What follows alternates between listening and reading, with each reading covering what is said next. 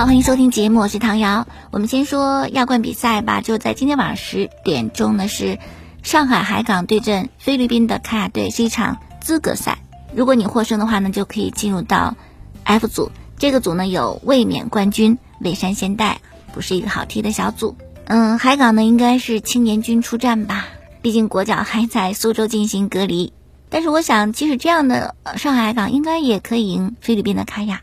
卡亚是菲律宾国内联赛的亚军球队，这是他们第一次出战亚冠的比赛。这个队就是没有球的时候呢，要保持激烈的拼抢，赢得球权以后呢，尽快的进行反击，一个防反球队。其实海港呢是按照中超联赛成绩没有可能去踢亚冠的，不过由于山东泰山他们是和外教团队薪水的问题嘛，就被亚足联处罚。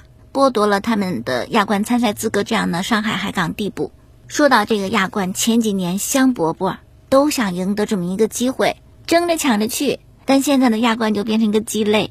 如果有这么一个机会让踢亚冠吧，你说我放弃可惜；但真要踢的话，又觉得好像也没有什么甜头，甚至会嗯拖累球队，增添麻烦。好，接着说中超啊，十二强的赛事呢，前六轮比赛是在九月、十月和十一月进行。这样呢，留给我们踢中超的时间就是七月、八月和十二月，但也不是满满的七月、八月，因为你还要给国家队留出备战时间嘛。所以说，你怎么看中超联赛都踢不完的，没有办法打满你之前想要踢的三十轮的比赛。那还有一个 B 计划，做事得有两手准备，是吧？A 计划、B 计划都得考虑。那么 B 计划呢，是赛程压缩到二十二轮，可是好像也有难度。就我们算一下嘛啊，二十二轮的比赛怎么踢呢？就是联赛首阶段赛事结束以后，把两个组的前四名分在一起，后四名分在一起，进行第二阶段剩下的八轮比赛。不过呢，因为十二强赛还要集训，所以说在他开赛之前，中超联赛首阶段那十四场比赛是吧，进行不完的，顶多踢十一轮，还剩下三轮。那么这三轮呢，加上第二阶段的八轮，又是十一轮。这十一轮能够踢的时间，从十一月的中下旬十二强赛结束到明年一月的中旬，不到两个月的时间。然后你踢十一轮比赛，好像有难度，所以说呀，也是很难完成的任务。怎么办呢？还有 C 计划，这个 C 计划呢，果决的很，是吧？大手一挥，中超三十轮比赛砍一半，压缩到十五轮，双循环变成单循环。哎，这样好像表面看来可以满足公平竞争，也可以满足时间，但是赛事规模打五折呀，这个对联赛的形象、品牌号召力会有一定的损害。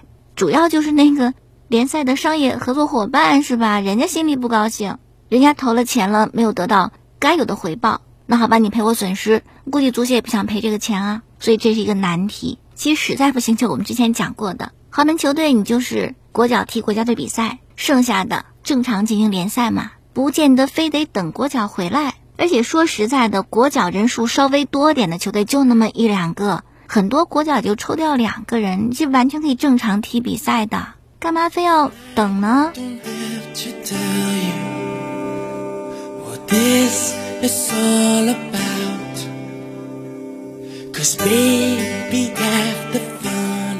好，再说啊，中超联赛第六轮，嗯，最快的话，七月十八号开始。但是有四个队两场比赛，当时就因为国脚的问题没有踢，哈，是我们跟广州队以及河北跟北京国安队，所以我们这两场比赛会提前在七月十八号全部第六轮开始之前先踢完，紧张啊，非常的紧张。好，再说这个十二强赛的抽签儿。这个分组仪式呢，是七月一号下午在马来西亚吉隆坡亚足联总部进行，但因为疫情的原因，马来西亚出现了比较明显的疫情，所以说这次呢就不去现场。各协会还有球队代表都通过线上的方式来参加这个抽签活动。这个十二强赛啊，说实在的，赛程也没有就，呃，说完全定得很死，也还是因为疫情的原因，疫情是一个未知的可变的，所以说我们这个赛程可能也会是有一定变化的。最近就有一个消息说，十二强赛呀，可能很难按主客场制来进行比赛。有一部分的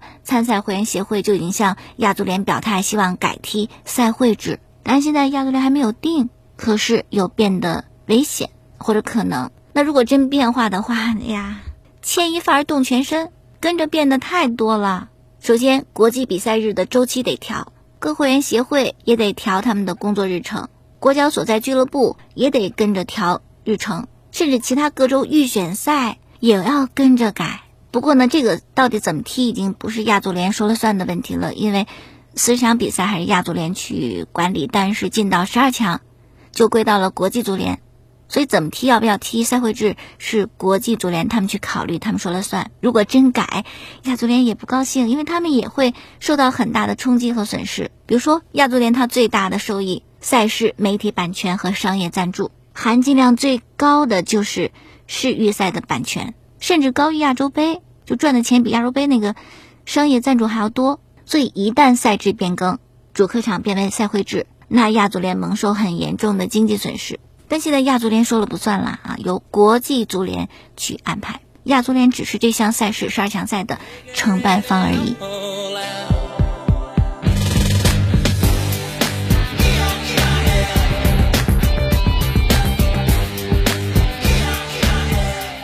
好了，看欧洲杯，今天凌晨三点钟，克罗地亚呢是三比胜的苏格兰。因为同组的捷克输了，所以克罗地亚呢小组第二出线，而苏格兰呢就是三轮一分，小组垫底出局。D 组的比赛在温布利大球场，英格兰一比零小胜捷克，斯特林十二分钟的一个进球，华贵庆祝。斯特林是不是只有在曼城踢的不好，在国家队包括租借出去都有很好的发挥？那这样的话呢，英格兰就有小组第一晋级，捷克呢虽然排在小组第三。但是也还是成绩好的小组第三嘛，也获得出线权。看完三场小组赛，英格兰的足球名宿加里内维尔夸奖了这支英格兰队，说虽然场面难看，但是拥有夺冠的要素啊！夺冠的球队不见得是踢得好看的球队。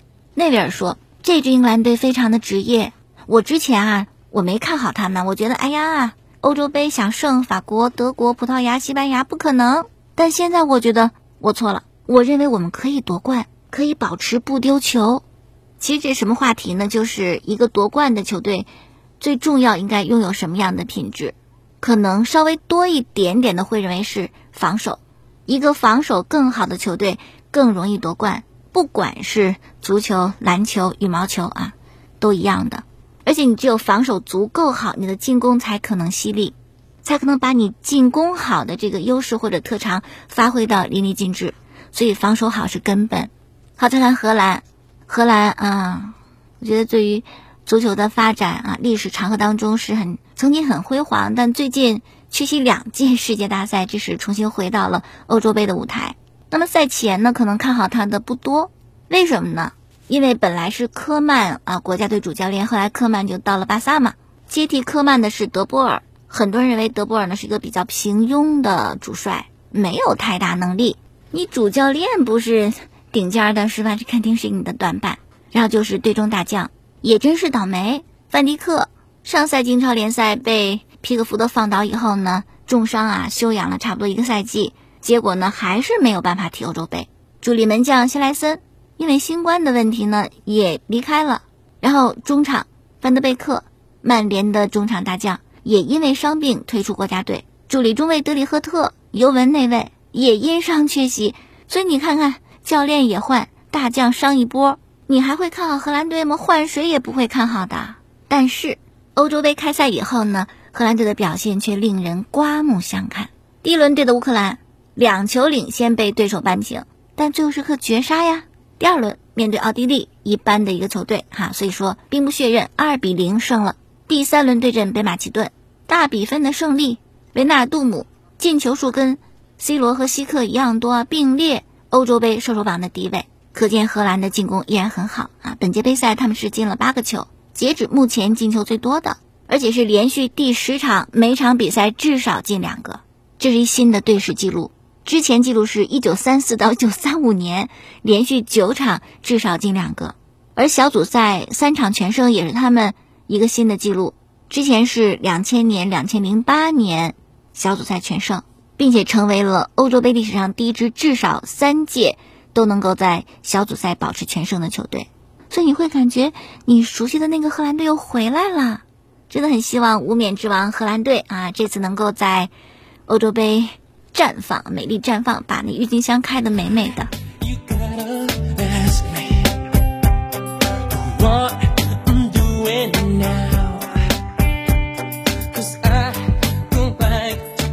好，再说一些小消息。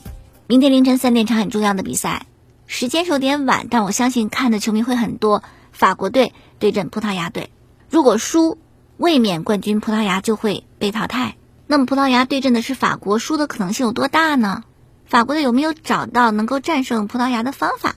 赛前发布会上，法国队主教练德尚就讲，葡萄牙非常依赖 C 罗，那我们就必须把 C 罗给盯死。同时也表示非常了解葡萄牙的实力，欧洲最佳球队之一，有很多出色球员，不可以小看。跟德尚一起出席发布会的是队长洛里，他就讲。我们就是想好好踢每场比赛，根本不会说像你们想的那样啊，去选择淘汰赛的对手，没这想法。因为你想赢，走到最后，你要面对很多强队的挑战，比利时、荷兰、意大利，你挑啥呀，是吧？别挑不好，弄巧成拙。然后再说西班牙，西班牙在这届欧洲杯的小组赛前两轮比赛当中踢的可真是不怎么好，不是说踢的不好看，他也掌控球权，掌控比赛，但他就是没赢。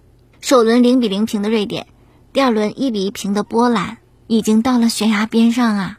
那么对这样一个西班牙队，最近啊，荷兰名宿范德法特接受采访就讲：啊，反正哎，这个这个球队我看不上，太差了，糟糕透顶。我希望我们荷兰会遇到他们。范德法特说，这支西班牙一无是处，就会大范围的转移球、短传，他们都没有一个知道该怎么送出关键球的人。又中场不行呗？那对于范德法特的抨击呀，西班牙球员非常不满意。马竞大将略伦特就说了：“哎，我很惊讶啊，一个踢过职业足球的人，你这样评价球队，这是不尊重的表现呢。当我还是孩子的时候，我的爸爸妈妈就教育我要尊重别人。像你吧，哎，我就很尊重你，我不会贬低你。那么范德法特这样说的话，可能是，嗯，当年对西班牙有有那么一股小小的仇恨。”因为在二零一零年世界杯的决赛上，西班牙加时赛是一比零胜的荷兰队夺冠，是小白打进的制胜一球。当时范德法特就试图铲这个小白的球，没有能够成功嘛，没有能够拦截成功。而更糟的就是小白进球这个瞬间的照片，总会有范德法特做背景，是不是挺难堪的事情？所以可能是对西班牙这个关系不算好哈，就有这么一番话。但这个话我觉得说的是稍微有点过。第一。又不是你们国家球队，你管那么多干嘛？第二呢，说的还挺狠的，是吧？一无是处，非常糟糕，我一点都看不上。谁听了谁不生气呢？所以说，西班牙球员有了一些猛烈的还击。马竞的另外一位中场大将科克就借着一零年世界杯上范德法特尼铲断没有能够成功拦截没有成功这事儿，去羞辱他，说范德法特总想让自己吸引别人的注意力啊，他做到了。我看过他很多比赛，尤其是世界杯的决赛，我还有小白在他身边进球的照片呢。那不知道范德法特听到这些回击以后会怎么再回应哈？还是不回应就算了。反正，在赛前发布会上，有记者问到了恩里克，西班牙的主教练，就说范德法特的言论引起了口水仗，你怎么看？恩里克就说无所谓啊，这有啥可说的？爱说啥说啥。另外还有记者问说，如果第三轮比赛。啊，没赢，西班牙被淘汰，你会不会辞职？恩里克说：“你开玩笑呢，我在考虑续约。你说我辞职？我们正在专心备战，我们更衣室的氛围很好，我们之前跟波兰、瑞典踢的也不差，谁说我们踢的差了？”然后有记者就讲：“恩里克，你真乐观呐。”恩里克说：“是，路易斯·恩里克天生就很乐观。”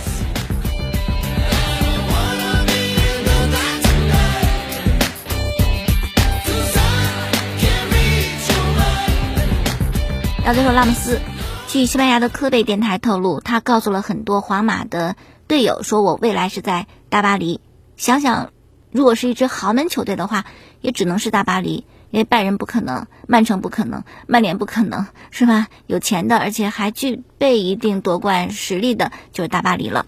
说到大巴黎呢，谈谈姆巴佩，他已经明确告知了，呃，巴黎的高层，就想在今年夏天离离开球队的。而他的合同是明年夏天到期，所以只剩一年了。姆巴佩可以施加压力了，你不让我走，那到明年我自由人转会，你一分都没得挣，最起码损失一个亿。那么大巴黎是不想让姆巴佩走的，以前就公开表态过，非卖品，绝对不会自由转会，一定会留在球队跟我们续约。但是在姆巴佩明确表态以后呢，巴黎就觉得欧洲杯以后吧，是吧？欧洲杯以后呢，面谈一下，希望能够说服姆巴佩留队。如果姆巴佩真走的话，会有一系列的连锁反应，比如说他如果离开大巴黎，到了皇马，因为他只想去皇马嘛，哇，那这个格局就变了。皇马可能会从这个赛季的四大皆空到下个赛季顶尖儿，然后大巴黎呢，如果是姆巴佩离开，可能也会有钱去引进 C 罗，也腾了位置，也有了薪水，所以这个连锁反应还挺多的。好，最后是梅西的合同，有多家的西班牙媒体就说已经谈好了，一加一，但也有媒体说还没有完全确定吧。那这个合同呢，应该是十年时间，但是呢，在巴萨是只踢两年了，然后去妈咪国际队。再踢两年以后呢，就四年时间过去，剩下六年是以巴萨的形象大使身份再为巴萨效力，这个得加个引号。那这十年都是巴萨付工资，其实就等于是 梅西薪水没降，签两年还是以前实打实的那个年薪，可是呢一时半会儿不能够全给完，分散在十年时间给你两年的薪水，就应该是这个意思吧。好了，今天就说这么多。感谢收听节目之外，可以在网络上听节目，蜻蜓、荔枝、喜马拉雅搜索“唐瑶说体育”。明天我们再见。